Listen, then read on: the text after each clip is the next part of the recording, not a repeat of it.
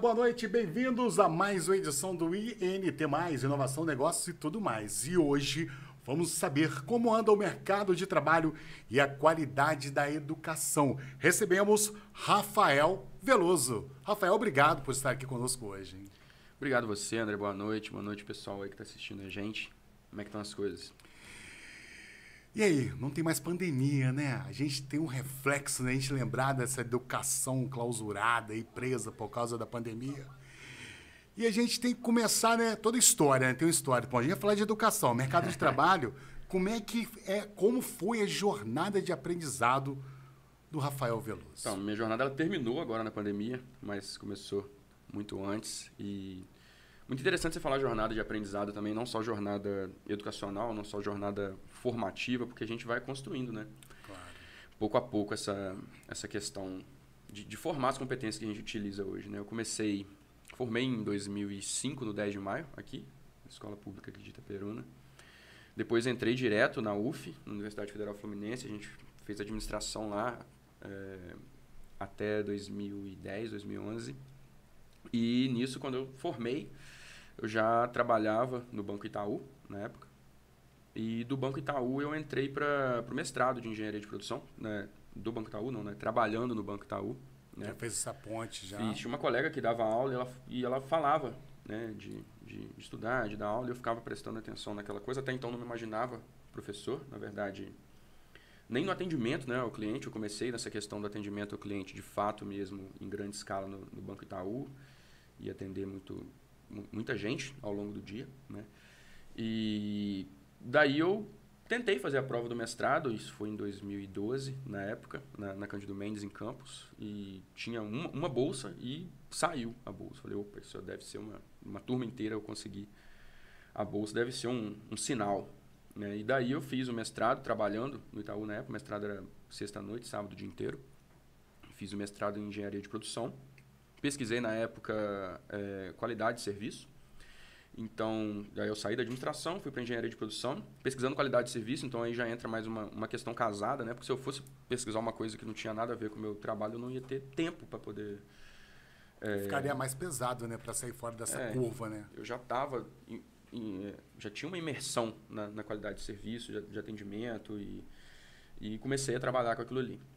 E ah, terminei o mestrado em meados de 2015, quando eu já ingressei para dar aula. Né? Tinha alguns colegas que me, me recomendaram, me levaram para dar uma aula teste. Trabalhei na, na Faculdade Redentor, 2015, 16 inteiro, não, é, é 14, 15, 16 inteiro.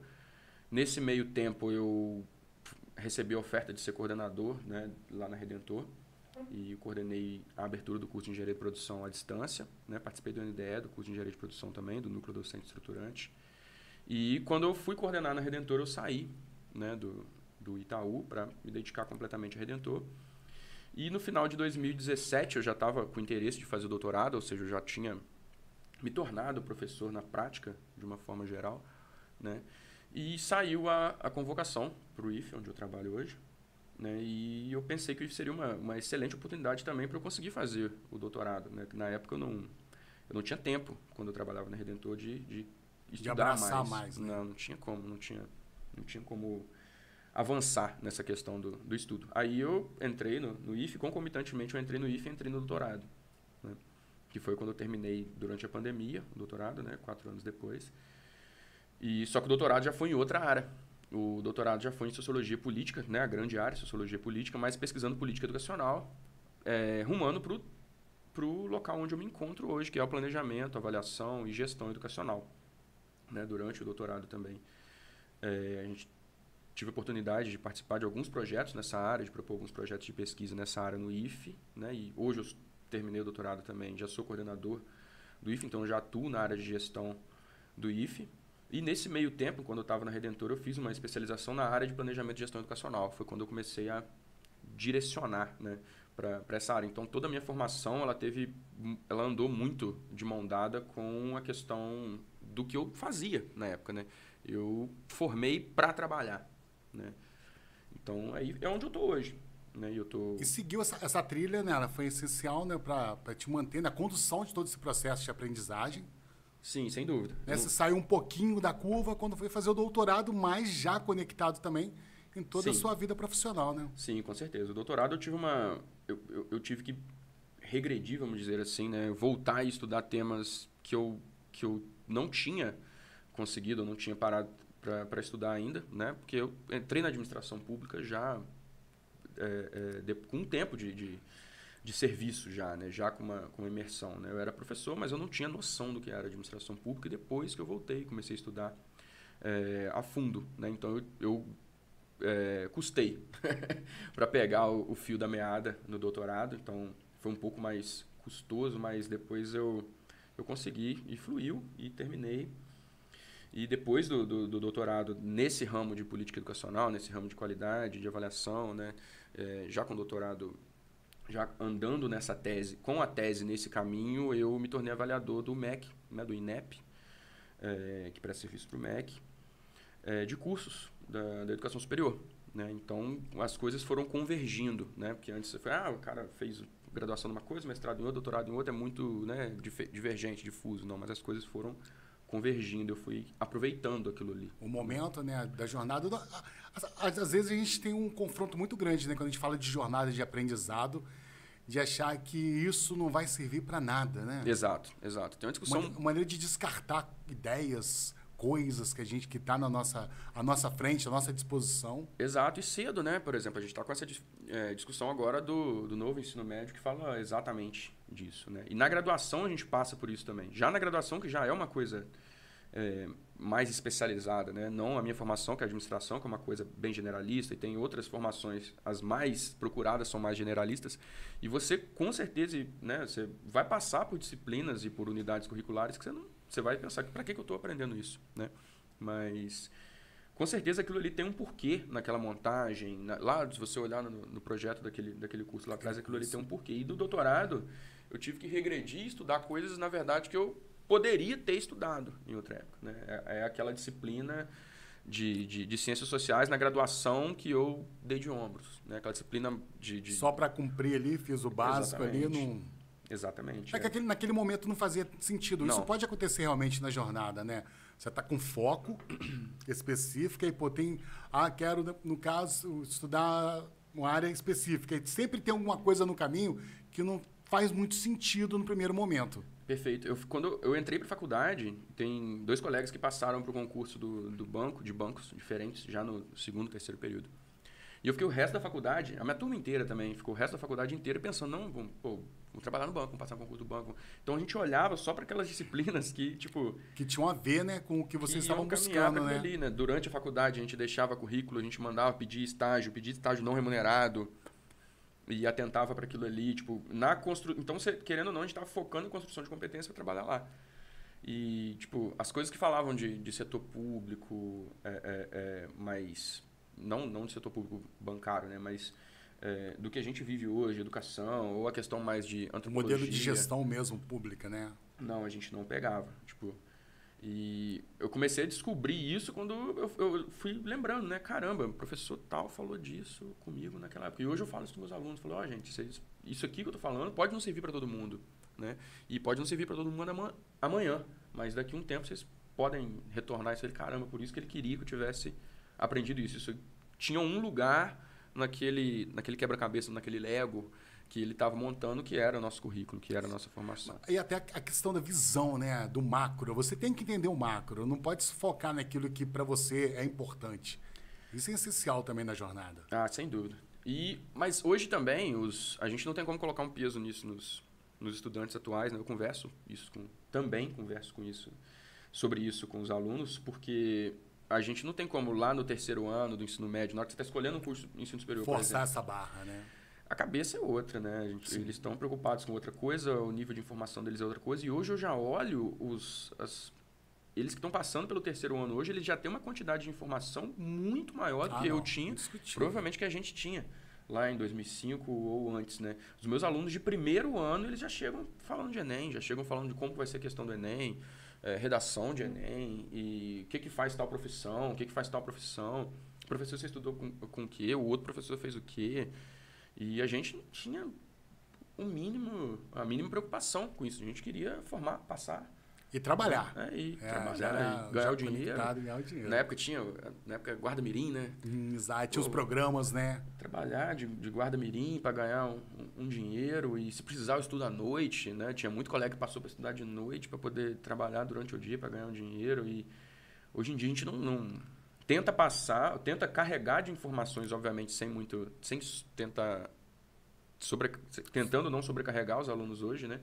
E colocar informações na cabeça deles que a gente não tinha, potencializando escolhas. É, até porque também. nós já somos bombardeados, né? E falar nisso, tem uma galera aqui te assistindo aqui. Eu acho que você conseguiu colocar os seus alunos, os seus amigos, companheiros aí da Labuta pedir ponto. Educacional. Não, já pediram aqui, ó. Ah, é ruim, hein? Ó, pediram, pediram, pior Não, que quem pedir pediram ponto, eu mesmo. vou tirar ponto. Vai tirar ponto?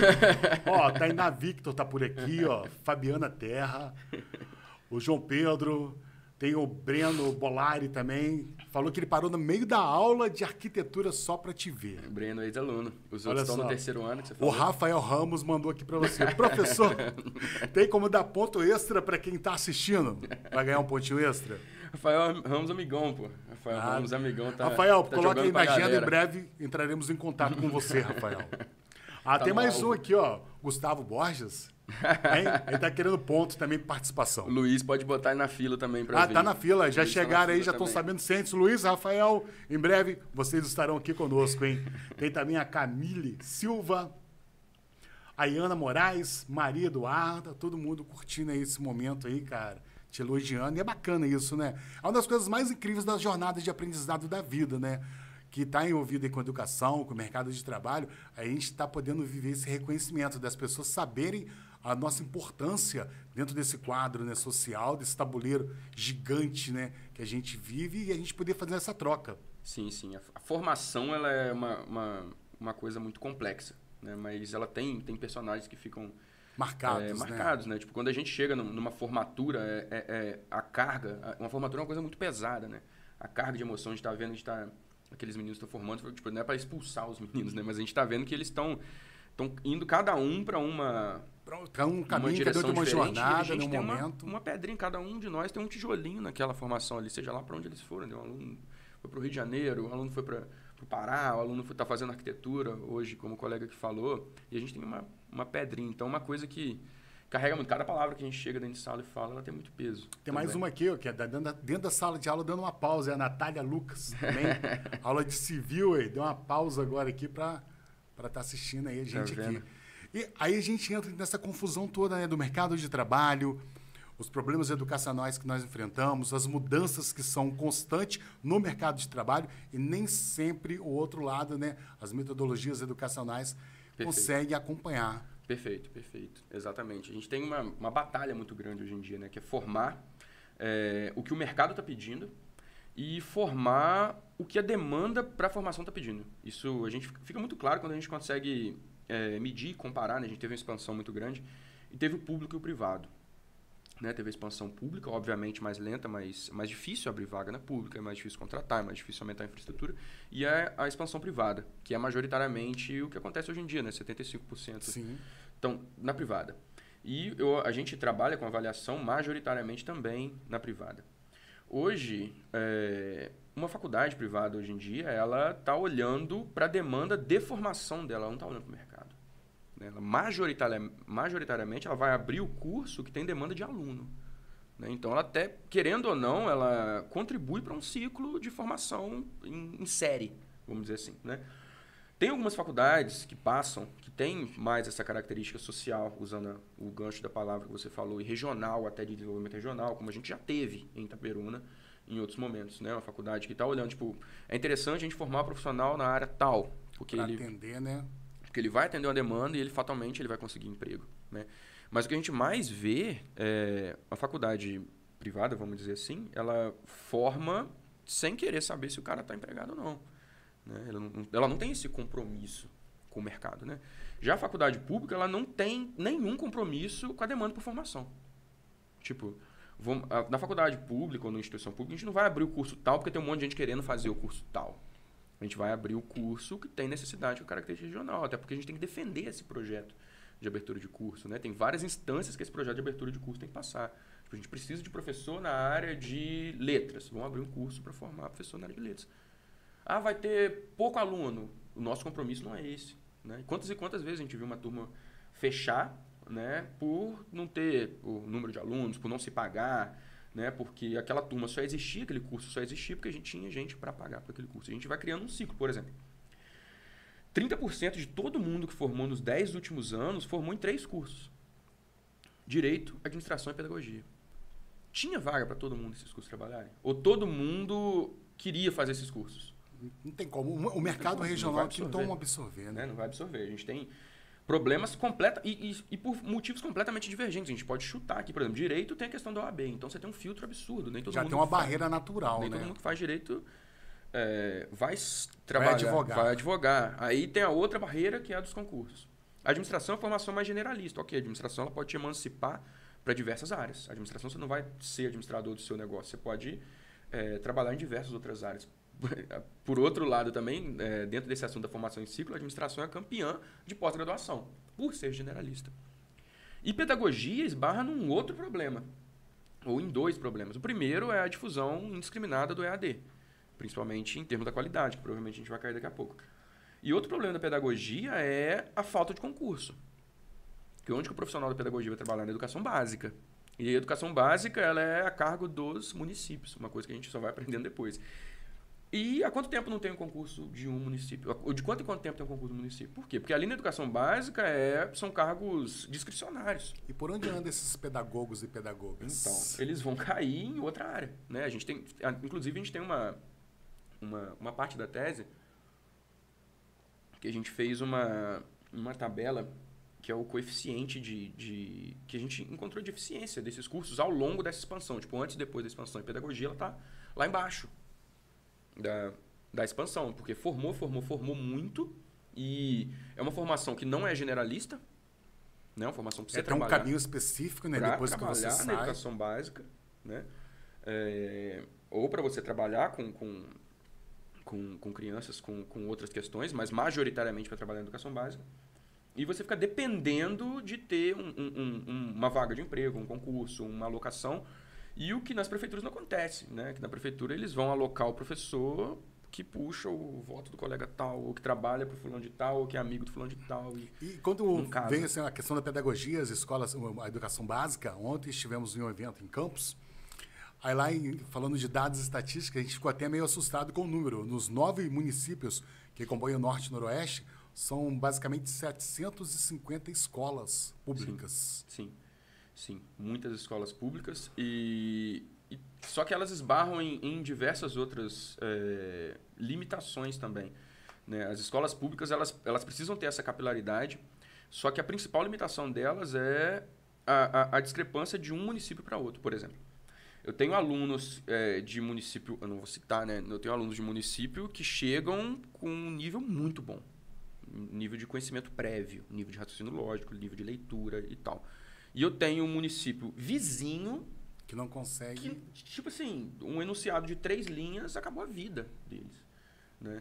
E eu não consigo, eu não tenho base. E quando a gente fala da avaliação de qualidade, que eu estudei no ensino superior, no ensino superior a gente é, é muito confortável para a gente avaliar a qualidade, porque é um pingo, né?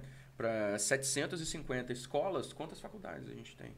quatro, cinco, seis. Exatamente. Né? Então é muito, é muito cômodo a gente avaliar qualidade do ensino superior. Agora, quando a gente começa a descer, tipo, descer, não descer o nível, mas descer é, é, na profundidade da, da, do estudo, né? quando você começa a descer para o ensino médio, né? você, opa, você já tem mais escolas. Você pega o nível estadual e tem o federal. Aqui, Pádua, né? Cambuci Bom Jesus, por exemplo e o resto estadual. Você consegue dar uma, uma filtrada, você consegue dar uma, uma, uma avaliada, porque você já passou uma barreira, né, que é o ensino fundamental. E o Estado tem muito menos contratos temporários do que o município. Né? O Estado, majoritariamente concurso, a rede concurso. federal é totalmente, totalmente concurso. concurso. Né? E talvez por isso seja até mais cômodo a gente falar da rede federal, né? porque você consegue fazer um trabalho de longo prazo. Eu consigo fazer um projeto de oito anos. Né? Um professor da, da, da, rede pública ele não faz um projeto. É, o máximo ele vai fazer é de quatro, quatro anos. anos. O máximo da rede pública municipal. Né? É esse princípio da governabilidade, né? Dá um grande. Não tem um padrão. E, isso gera um grande problema nessa demanda, igual as escolas, as escolas públicas. Pô, mais de 700 escolas públicas só no norte do estado. E a gente não consegue ver resultado de qualidade, né? de nivelar. Não Entendeu? Um colega hoje que trabalha no ensino básico, ele recebeu a notícia, né, da, que veio, segundo ele, veio de cima, né? E, e ele falou, olha, esse ano a gente, turma tal, a gente não pode reprovar. E, tipo, qual é a chance do aluno não escutar aquilo? Né? Do, não escutar, não, não perceber Perceber. aquilo. E a partir do momento que o aluno percebe aquilo, acabou. Porque o aluno que não queria nada, ele Pra ele já tá tudo bem. está homologado. E o aluno que queria alguma coisa, ele toma um, um tapa na cara, né? Ele passa a ser totalmente é, é, é, um pare no processo. Tipo assim, eu quero estudar, mas não preciso estudar, porque o professor ele começa a ficar frustrado, o professor fica completamente frustrado, para além de todos os outros problemas que o professor tem hoje, de segurança, de pagamento, de estrutura. Né? O professor hoje ele, ele não pode cobrar mais, né? Aquele aluno já chega com vários problemas de casa também. Então, é, é caótico, caótico. Esse, esse cenário da educação básica pública hoje é, é caótico. Aquele, aque- a- aquele jargão, né, antigo, né, que ainda não caiu em desuso, né, que a escola, né, essa segunda casa, transportou um peso muito grande para esse resultado de aprendizado. Porque, a, tipo assim, na minha geração, principalmente, as coisas não eram tão sensíveis como é hoje. As, a maneira de lidar das pessoas, de aprender, de reações. Hoje, qualquer coisa que você faz vira uma onda de pânico. Sim.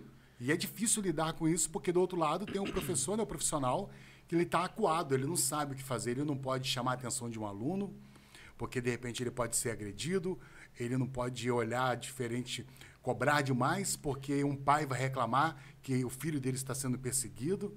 É é uma coisa complicada de lidar. Não, e, e vem muito de casa também. Na- mas na nossa geração tinha uma. Eu, eu não sei falar essa, essa questão de quando começou e quando terminou, mas eu acho que é um processo.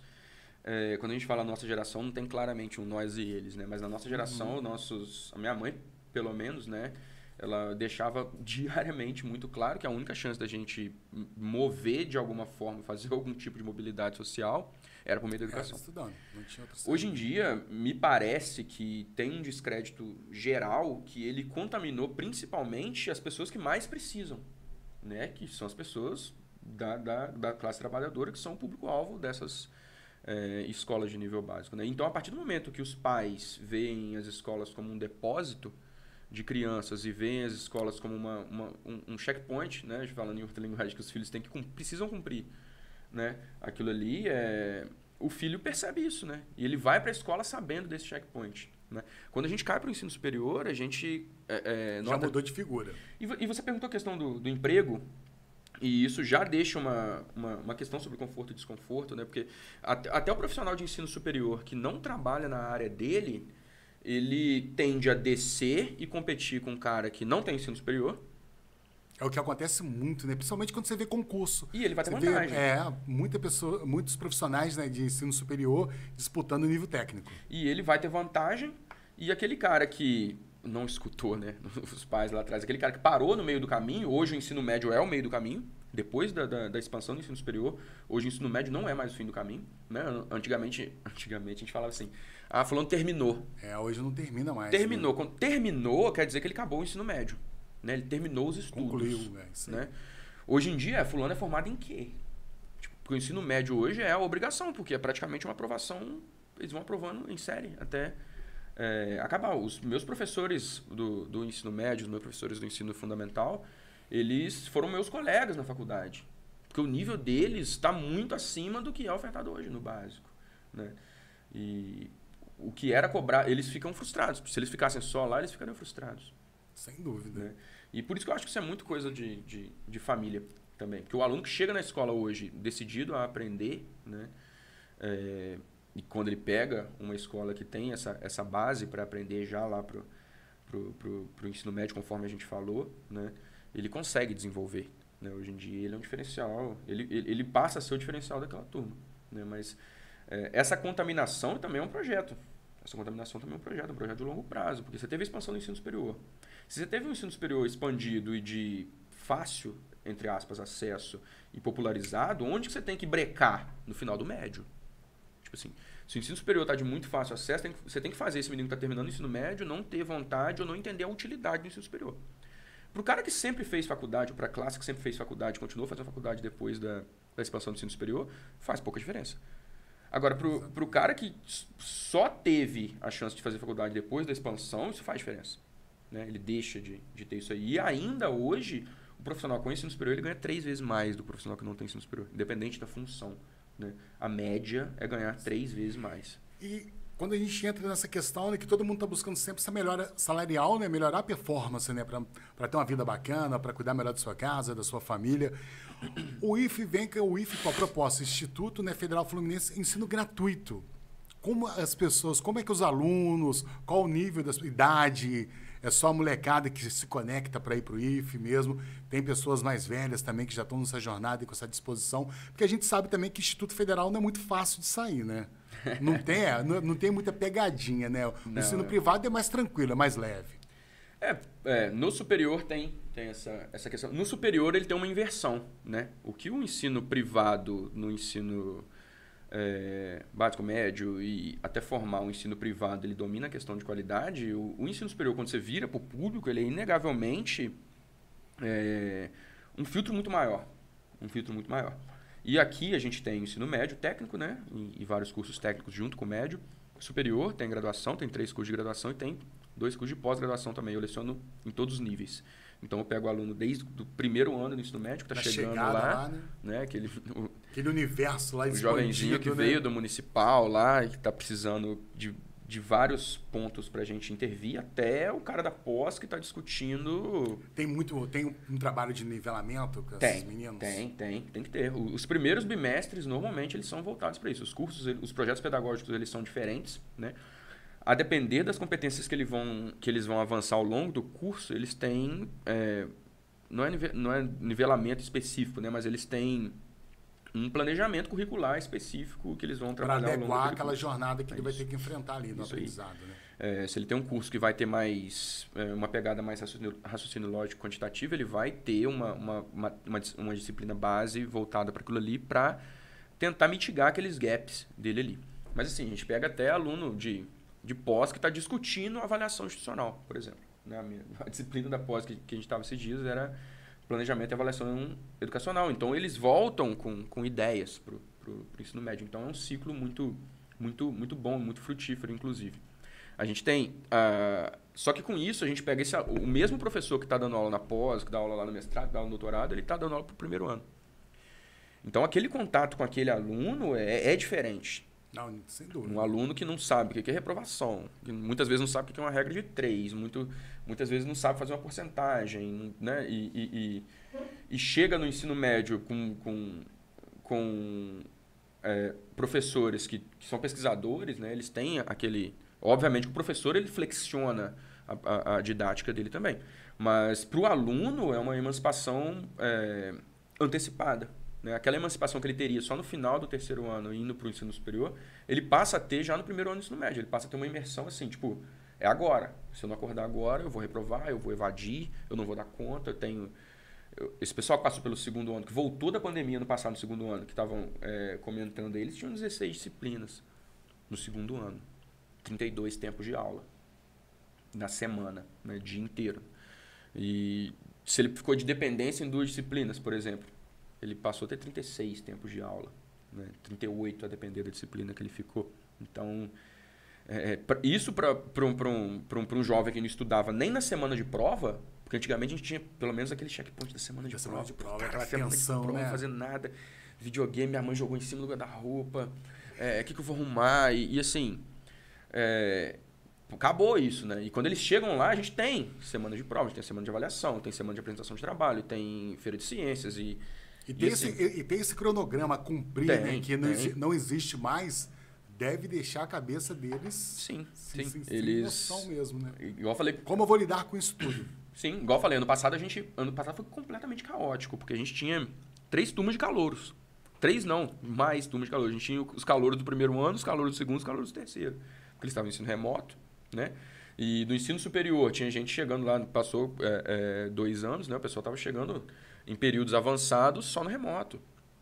Né? Pós-graduação e, e foi, foi um, um reencontro total da, da, da, escola de, de forma presencial e foi bem caótico, porque todo mundo teve que se readaptar. Né? Então a gente teve uma metodologia diferente para a prova, a gente tentou, tentou espaçar mais, fez calendário para não coincidir e mudou o método de avaliação. A gente tem muita, muita avaliação prática, inclusive, tipo feira de negócios, e que a gente consegue avaliar essas competências lá, feira de ciências, as semanas acadêmicas, e que a gente consegue é, juntar uma disciplina com outra para avaliar duas juntas e tal. Mas assim, depois de dois anos de pandemia, né, foi foi e, muito e esse modelo do, do, ensino à distância, que ele foi. Ele, ele, ele, já, ele já era pensado né, para existir no momento Sim. com mais força. Sim. A pandemia obrigou a virar essa chave. Como é que foi para adaptar? Tanto Cara, o, professor quanto o aluno, a gestão disso tudo, e manter uma qualidade. Então, é. Que, se você peso... não fala da qualidade, eu ia falar tudo muito fácil, né? É, não, mas o peso está aí, né? A qualidade dos dois Sim. lados, né? Sim. Do professor e o aluno do outro lado Sim. aprendendo, gerando e tendo resultado. Então, para começar no aluno, por exemplo, eu tive o, os alunos que estavam já decididos a estudar, que tinham uma estrutura em casa e não tem nenhuma, nenhuma, nenhuma particularidade para trabalhar, eles voavam. Professor, a matéria, tipo, você deu 70 páginas para ler essa semana. Eu li em um dia, já fichei tudo. Né? Agora, é, a gente meio que escancarou, quando a gente entrou no ensino remoto, a gente escancarou toda a desigualdade que poderia haver. a gente entrou dentro da casa desse menino. Então, às vezes, a gente escancarou uma desigualdade que às vezes o menino não tinha internet, a gente teve que dar chip, às vezes Nossa, o menino não tinha equipamento, a gente teve que dar o tablet, o menino às vezes né, teve que trabalhar, a gente teve que dar assistência estudantil e é, diversas outras questões. A gente não, não a gente descobriu que tinha aluno com, com é, déficit de atenção e hiperatividade durante a pandemia, né? E vários outros afloraram aquilo durante a pandemia também. A gente não conseguia fazer esse acompanhamento tão de perto. E depois a gente conseguiu corrigir essa rota é, de vários casos na volta da, da, da pandemia. Mas a questão da qualidade, ela trabalhou muito junto desses conceitos de competência. Tipo assim, esse menino vai formar técnico em administração, que é o, o meu caso. É, quais são as competências que ele tem que sair daqui formar? Como que eu vou trabalhar isso aqui? Não é mais aquele provão escrito, dissertativo, que ele tem Tipo, como que eu vou trabalhar isso de forma remota? Né? Vou mandar impresso para ele fazer ver, vou... Como que eu vou fazer isso? Né? E a gente se viu nisso daí. E tem professores de, de todo tipo, né? E a gente vinha se preparando com certeza para EAD. Tinha vários professores, e não só eu, tinha vários outros colegas nessa... que tem, né? Tem colega que tem é, experiência em podcast, tem colega que já coordenou EAD também, tem colega que tem experiência em YouTube, tem. Só que tinham, tem professores que faltavam dois anos para aposentar. Aí foi né? um desafio. Né? Tem, professor, ó, tem professor que eu moro na roça. Eu não tenho qualidade. Nem se eu quiser, eu tenho qualidade de internet. Né? A gente teve que abrir a escola para esse professor vir, para é, transmitir de lá. É, ou a gente teve que fazer várias adaptações. Como é que a gente faz aula prática? Né? O aluno de eletrotécnica. Né? A gente teve que fazer adaptações curriculares de BPC, tipo em matriz, né? Quando você vai aprender isso, quando você vai aprender aquilo. É, aula prática de química, né? É, e a gente teve que refazer isso tudo. Eu me pergunto, né, o pessoal da, da, da, da faculdade, do, do, ensino superior, né, das, daquela, da área da saúde, como que eles fizeram aquilo. Eu, eu tiro meu chapéu, inclusive, né, como que eles fizeram essas simulações ou essas questões por meio de softwares, mas foi um baita desafio. Agora, a qualidade é isso, a gente tentou fisgar competências, né, e por outro lado, o MEC mudou a avaliação dele também para virtual, o que foi caótico, né, porque pensa, o MEC ele tem avaliação de curso de ensino superior, né, só para dar um, um panorama básico aqui, né? A avaliação de curso de ensino superior, para além daquilo que a gente conhece, que é o ENAD, certo? Aquela prova que eles fazem no final, que é a autoavaliação institucional, que é essa avaliação que a gente preenche semana, anualmente na faculdade, CPA, né? Ele tem avaliação de cursos, que é quando os avaliadores, eh, eh, no mesmo jeito que eles vão para autorizar o funcionamento de uma faculdade, para mudar o status acadêmico dessa faculdade, eles vão para avaliar um curso, né? Então eu vou avaliar, tipo, essa semana eu avaliei o curso de gestão de recursos humanos na faculdade. Esse modo operacional já tava já tinha de letra. Tipo, a gente ia na faculdade pessoalmente, então a gente via o laboratório, a gente sentava na cadeira, a gente via a sala de reuniões. Como que você avalia isso de forma virtual? Tipo, tudo virou virtual, virou avaliação em loco virtual. Olha o nome, em loco virtual, né? Que a gente tinha que continuar avaliando, porque os cursos precisavam seguir o ciclo de avaliação. Só que a a educação andou na pandemia pelo menos 10 anos. Pelo menos 10 anos. E o instrumento de avaliação ele continuou o mesmo. Né? Tipo, eu avalio o ensino é, à distância do mesmo jeito que eu avalio o ensino presencial, com a mesma, o, é o mesmo formulário. A gente gera um relatório, é o mesmo formulário da distância para presencial. E, e esse temor que falam no ensino à distância? Então, a, a perspectiva de, de, de, de qualidade é diferente. Por mais que tenha a democratização do ensino à distância, tipo, ah, com o ensino à distância eu consigo atender o cara que não fazia, que precisa trabalhar, que ele não tem tanta flexibilidade de tempo, é, que não mora perto de uma cidade que tem faculdade, né? Ele tem esse viés de atender essa pessoa, né? Até o próprio, o próprio CEDERJ que tem esse viés de atender Sim. essa pessoa, né? Porém, quando a gente caiu no ensino remoto, né, vieram várias legislações que as faculdades se aproveitaram daquilo ali para escalar. Para escalar custo. Né? Olha, o professor já está tendo que dar aula essa, já está tendo que dar essa aula, eu vou gravar e vou escalar. Eu vou escalar o modelo. Ele não tem que dar aula para 30? Por que, que ele não pode dar aula para 3 mil? mil? É isso. Sim. É isso. Agora, como que você vai manter essa qualidade? Porque ele não vai corrigir 3 mil avaliações discursivas. Ele não vai assistir o trabalho de 3 mil alunos. Sim.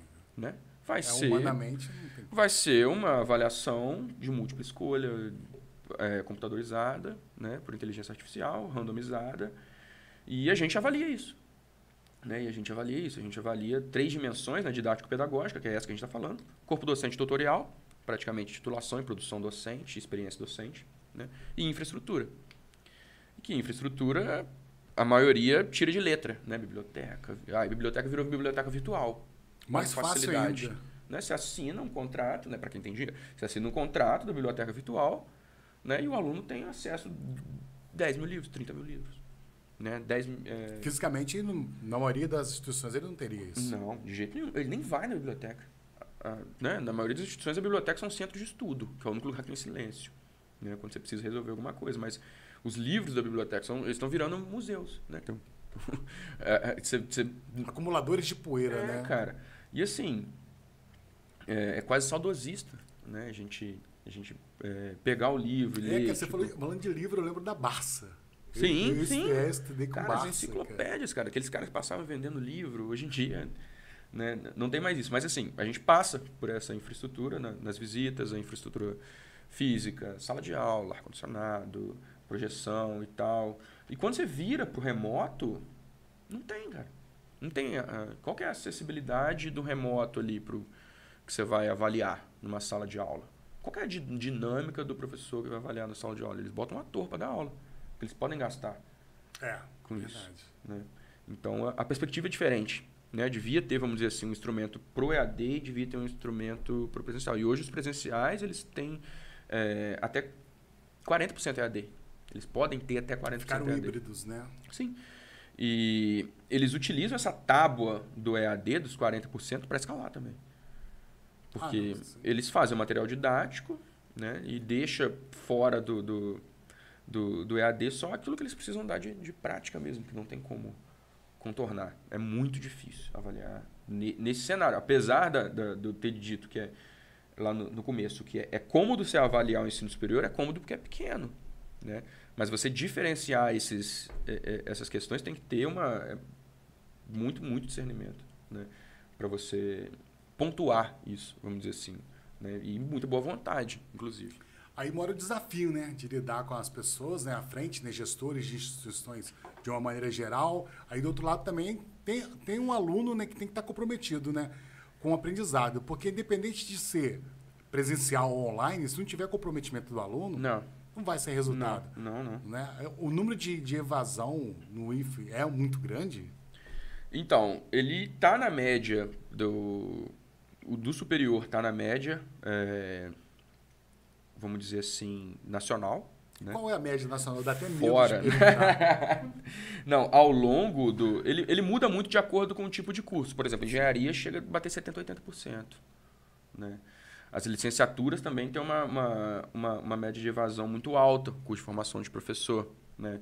É, mas por outros motivos, não pelos motivos de, da engenharia, porque a licenciatura tem que fazer estágio e tem a questão da remuneração e tal, fica assim 60%, 70%. Mas na rede técnica, de uma forma geral, é, o ensino médio nosso, né, a evasão é a menor de toda a rede. Tipo assim, a rede técnica federal é levar de menos do que a rede estadual, do que a rede municipal, do que a rede, do que todas, né? A não ser privada, obviamente, porque o cara tá pagando.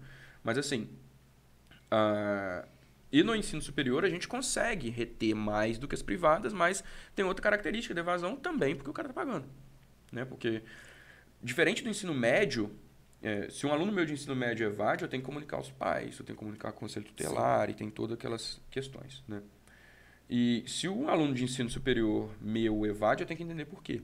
E o grande motivo de evasão do ensino superior é preço, é custo. Né? Tipo, eu vou pagar um negócio e não estou colhendo nenhum fruto com isso. Então, automaticamente a evasão das, das instituições e das faculdades públicas é menor. E o segundo motivo da evasão ser menor é o filtro de entrada, que é o vestibular. Né?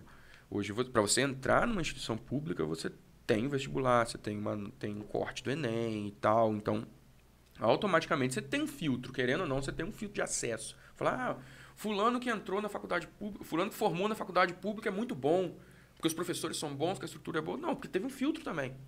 Ah, fulano fez doutorado, fez, ah, ele é muito inteligente. Não, teve um filtro. Todo mundo consegue fazer um doutorado? Não consegue. Todo mundo, eu acabei de falar que eu tive que mudar de emprego, ganhar bem menos para poder mudar conseguir. a carreira para conseguir fazer o doutorado para tentar colher depois. Para adequar o tempo, né? Sabendo né? já na frente que teria um ganho. Não é todo mundo que. E nem que todo consegue. mundo consegue, consegue, consegue ter essa visão e consegue abrir mão. Ou dar sorte de acertar Sim. também, né? Porque é uma. É, é, é um conjunto de fatores, né? Falando, é. falando de terra Brasília, né? Falando de Brasil, não é uma coisa muito fácil, né? É, nem sempre. Você pode fazer todas as trilhas, as jornadas, estudar e de repente não conseguiu. Perfeito. Perfeito, né? exatamente. Por mais que a gente sabe né, que é necessário estudar, é necessário aprender. Essa jornada do aprendizado, então, para a vida é agora que você não tem mais como parar, né? Não, não. Você está trabalhando, está produzindo no mercado, tem mais como você falar, ah, eu não quero estudar mais. Não, não, não. Não, não acaba. Não acaba é. nunca. Ou melhor ainda, resumindo, nem a palavra nem seria estudar, né? Eu não quero aprender mais. Não, né? não pode. Porque o estudar ficava agarrado, né? Aquela coisa, ah, você fez o segundo grau, fez o superior, acabou, não precisa estudar nunca mais. A não. própria pandemia esfregou isso na nossa cara. Né? Porque a partir do momento que você sai do técnico e vai para o superior, você escolheu ter uma vida onde o seu principal é, é, instrumento de trabalho é o cérebro. Né? É o seu conhecimento, é a mente, né? E como é que você treina? Né? Você treina aprendendo. Aprendendo. Então, cara, a minha mãe sempre falava que o cara que não está aprendendo o tempo todo, todo dia que ele não está aprendendo uma coisa, ele está andando para trás. Porque todo mundo em volta dele Concordo com ela. está aprendendo alguma coisa. Né? Quando eu falei do, do, do, do, filtro, isso desperta outra, outra questão também. Da, da é, quando a gente falou de competências e de filtro, né? Uh, o ensino superior, quando você cai nele, você não vai lá só para você aprender administração. Você não vai só para aprender engenharia mecânica. Por exemplo, a gente abriu engenharia mecânica aqui ano passado. O cara que vai fazer engenharia mecânica, ele não vai aprender só engenharia mecânica. Ele vai aprender sobre prazo, ele vai aprender sobre gestão. gestão, ele vai aprender sobre trabalhar em equipe, ele vai aprender sobre concentração, foco e ele vai treinar diversas outras competências. Não tem mais aquela figura, não existe aquela figura quando a gente chegava na faculdade, o cara falou: "Ah, tem um, prova. Tem um conjunto de habilidades, né? Que sim, tá ali sim, dentro. que ele vai treinar, que ele vai, que ele vai desenvolver ao longo daquilo ali. Assim como é o EAD. Né? Antigamente a gente falava, o professor da, da, universidade pública ele fala que a prova é dia tal e a matéria é tal, para a gente estudar, se virar. Isso não é desenvolver competência? Sem é. dúvida. Hoje em dia isso não existe, mas óbvio, né? até por toda a exposição, rede social, a gente é vigiado o tempo todo, plano de ensino, plano de ensino, né? plano de ensino nosso é semanal. Né? O aluno sabe o que a gente vai dar semana que vem. Né? Agora, esse, esse cara, ele hoje em dia, ele vai desenvolver, além dessa, dessa autonomia, né? como eu diria, no, no EAD, ele tem essa questão de desenvolver autonomia, de estudar sozinho. Cara, de resolver aquele problema sozinho. Né? O que o menino da engenharia mecânica não vai ter. Ele vai ter um grupo dele para estudar. Então, olha só a diferença de competências. Né? Às vezes, aquele cara do EAD ele tem que desenvolver uma, uma competência de procurar e resolver os problemas dele sozinho, de ir no chat GPT, de ir no Google, de ir no YouTube para assistir uma videoaula. Para compor no processo de aprendizado, para tirar uma dúvida. O que o colega do lado de, do outro que está no presencial fala, cara, essa questão você entendeu? Entendi, faz assim. Opa, resolvi. Então, é, é, é muito diferente né, esse, esse desenvolver de, de, de, competências. Então, quando a gente fala de uma, de uma faculdade, então, eu acho que até por isso ainda, né, que a gente ainda dá valor para o ensino superior, mesmo após a expansão. Né? A gente dá valor porque esse cara, quando sai de uma faculdade, ele passou, além do filtro, que a gente já falou, Ele passou por momentos de desenvolver diversas competências. E, e o que a gente mais escuta desses, desses alunos que hoje estão na faculdade é caramba, graças a, ao, ao professor ruim do, do IF lá, graças ao professor que me cobrou isso, eu tirei de letra tal coisa. Né? Graças ao professor que me cobrou apresentar, hoje eu consegui apresentar é, é, tal coisa. E é, é um treinamento contínuo. Ah, é, essencial essas cobranças, vem passando aqui pela turma que está conectada com a gente aqui, ó. A Franciele está falando aí, os ensinamentos aí foram fundamentais para a formação dela enquanto técnica em administração e profissional. E te agradecendo aí por compartilhar tanto conhecimento aí com a turma. É, obrigado, Fran. O Breno um também aqui falando que você troca muita ideia, cativa muito o aluno, entendeu? Forma para dar aula descontraída, leva muita dica para a galera estar tá sempre lendo. Sara Bittencourt também por aqui, ó, Lidiana Rodrigues mandando um olá. E na pandemia ele leu muito, Breno, lembrando que na pandemia ele leu muito por causa do Viloso. que bom, cara, que bom. Era uma média de quantos um, um livro por semana para os meninos? nada, nada. A gente tenta fazer recortes, né? Tipo, para não ter um livro texto da disciplina. Na turma do Breno, se eu não me engano, teve um, um, um livro que a gente leu no, no, primeiro ano, mas na verdade eu queria trabalhar a competência de. É, é, é, competências prévias que eu, que eu acreditava que eles che chegavam sem. Né? Na verdade, a gente trabalhava leitura para tentar assistir as coisas no ponto de vista do, do, do, do autor. E, e, isso é uma coisa muito complicada quando você fala Sim. de leitura, né? Sim, porque hoje a gente estava falando antes do. A gente estava falando offline, pessoal. do, do livro e do filme. Né? Eu falei isso na turma deles, inclusive. Né? É, todo mundo, ou o normal da pessoa que lê um livro e depois vê o filme é falar o livro é melhor. Porque no livro você está construindo na sua cabeça a Exatamente. interpretação daquilo ali. Cara, no livro aquela paisagem para mim era muito mais bonita. No é livro é aquele cara era mais alto. É. No livro esse lugar era mais iluminado. Quando você passa para o filme, alguém já interpretou o livro na ótica já dele. Já romantizou a história. E já desenhou e com isso ele limitou o livro. Então, um livro, se você lê duas vezes naquilo ali, é, ou, você lê duas vezes o mesmo livro, você pode imaginar coisas completamente São percepções diferentes. diferentes. Né? E o livro é, é um dos nossos instrumentos de trabalho. Né? Eu fazia recortes de, de, de partes de, de, de, disciplinas, de artigos, ou do, da unidade curricular, ou do conteúdo da semana. Sempre eu, eu, colocava alguma coisinha de leitura, a gente chama de sala de aula invertida também, e tentava levar para o debate da sala de aula, para eles trazerem dúvidas. E sempre quem levava dúvidas, né, que eu sabia que tinha lido. Né? E isso é, exercita, eu estou olhando para esse cara lá na graduação. Né? Porque ele vai se tornar um leitor, ele está desenvolvendo aquela neuroplasticidade dele que, tipo, vai facilitar com que amanhã depois, quando ele precise pegar uma coisa para ler, não vai ser sofrido. Né? O corpo dele não vai entender aquilo como um, um, um castigo. Como um peso. Não, é, vou ter que ler. Vou ter que começar a ler agora. Por exemplo, o cara vai fazer direito. Acho que é o caso da, da Fran faz direito. Né?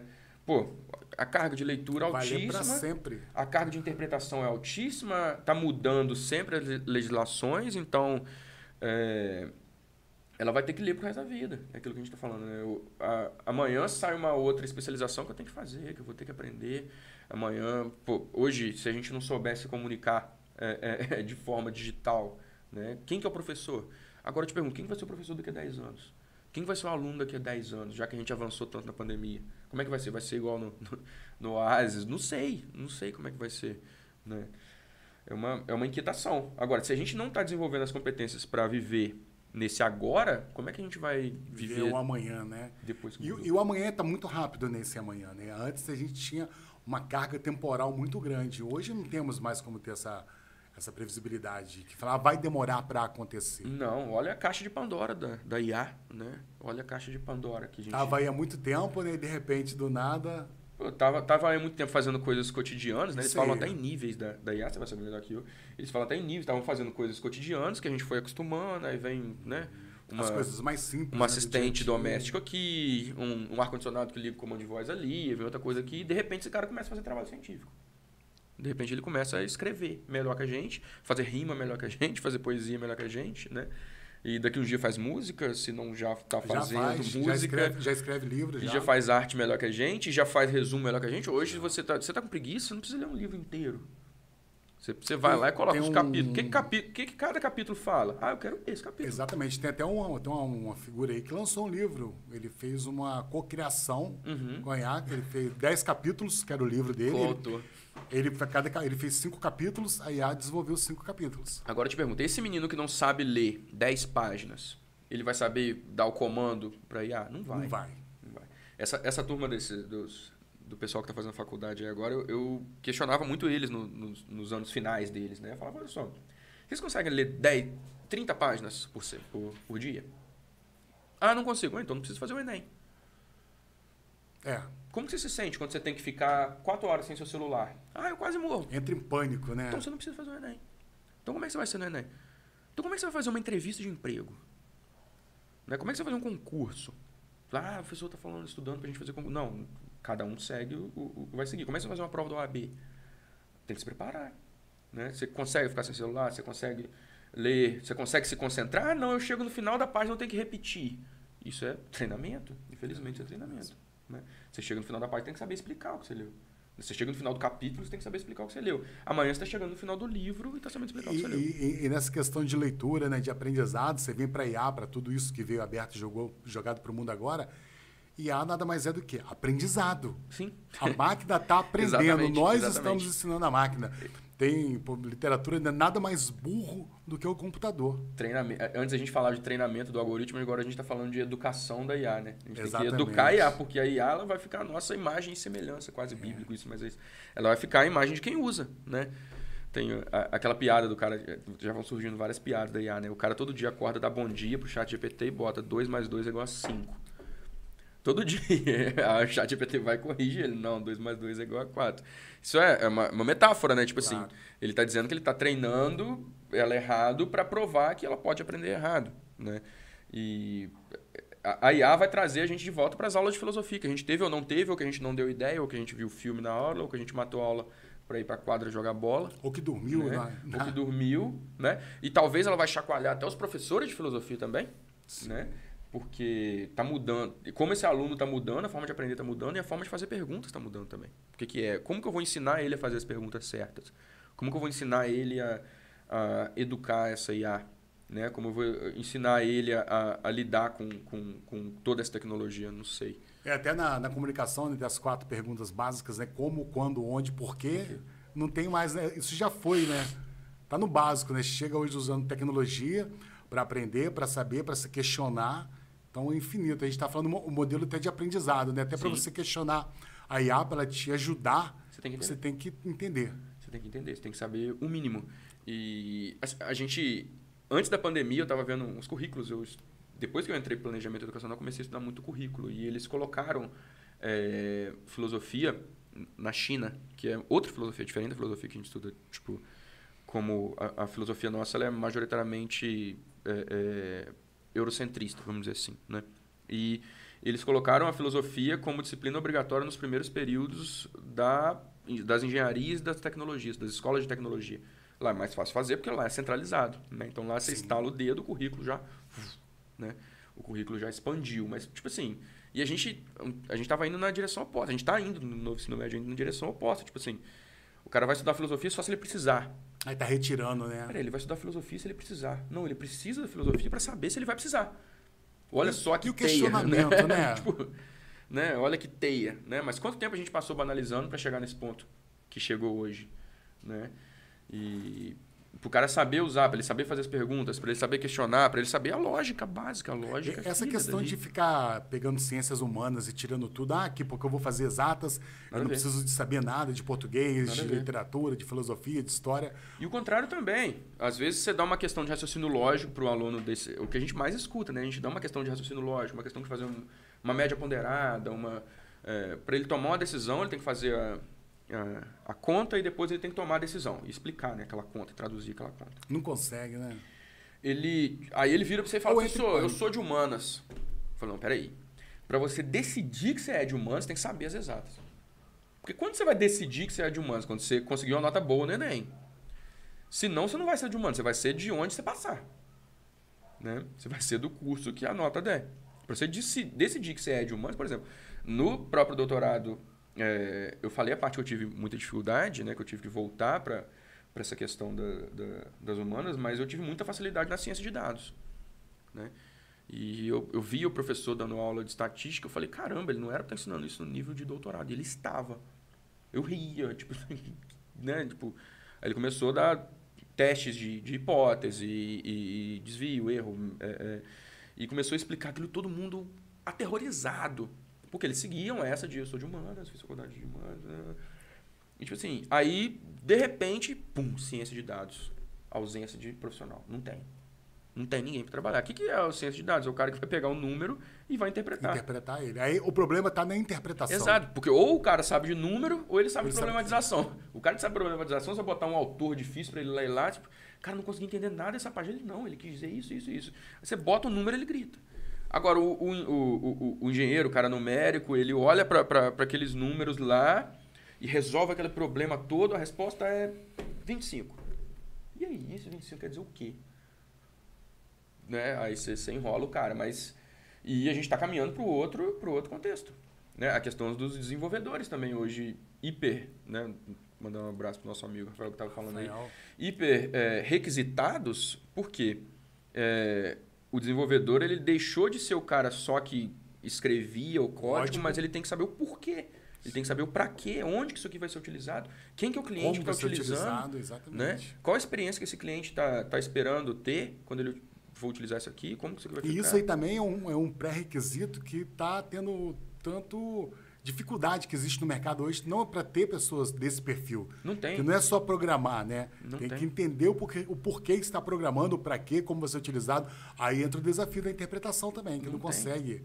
Não tem. É, é, um, é, um, é um dificultador de todo o processo. É você flexionar. Depois que você achou um problema lógico, você conseguir. Peraí, o que isso quer me dizer? Você problematizar os indicadores, né? A gente, a gente na metodologia científica, a gente fala muito de, de abordagem, né? E tem abordagem quantitativa, qualitativa, combinada, entre outros. E fala, ah, não, a minha abordagem é quantitativa, eu vou avaliar só quantitativamente. Então você não tem. Vamos fazer uma trilha de aprendizado aí, a é. lógica da filosofia. a mistura os lógica dois. filosófica, mundo, é. É a lógica. Não. É.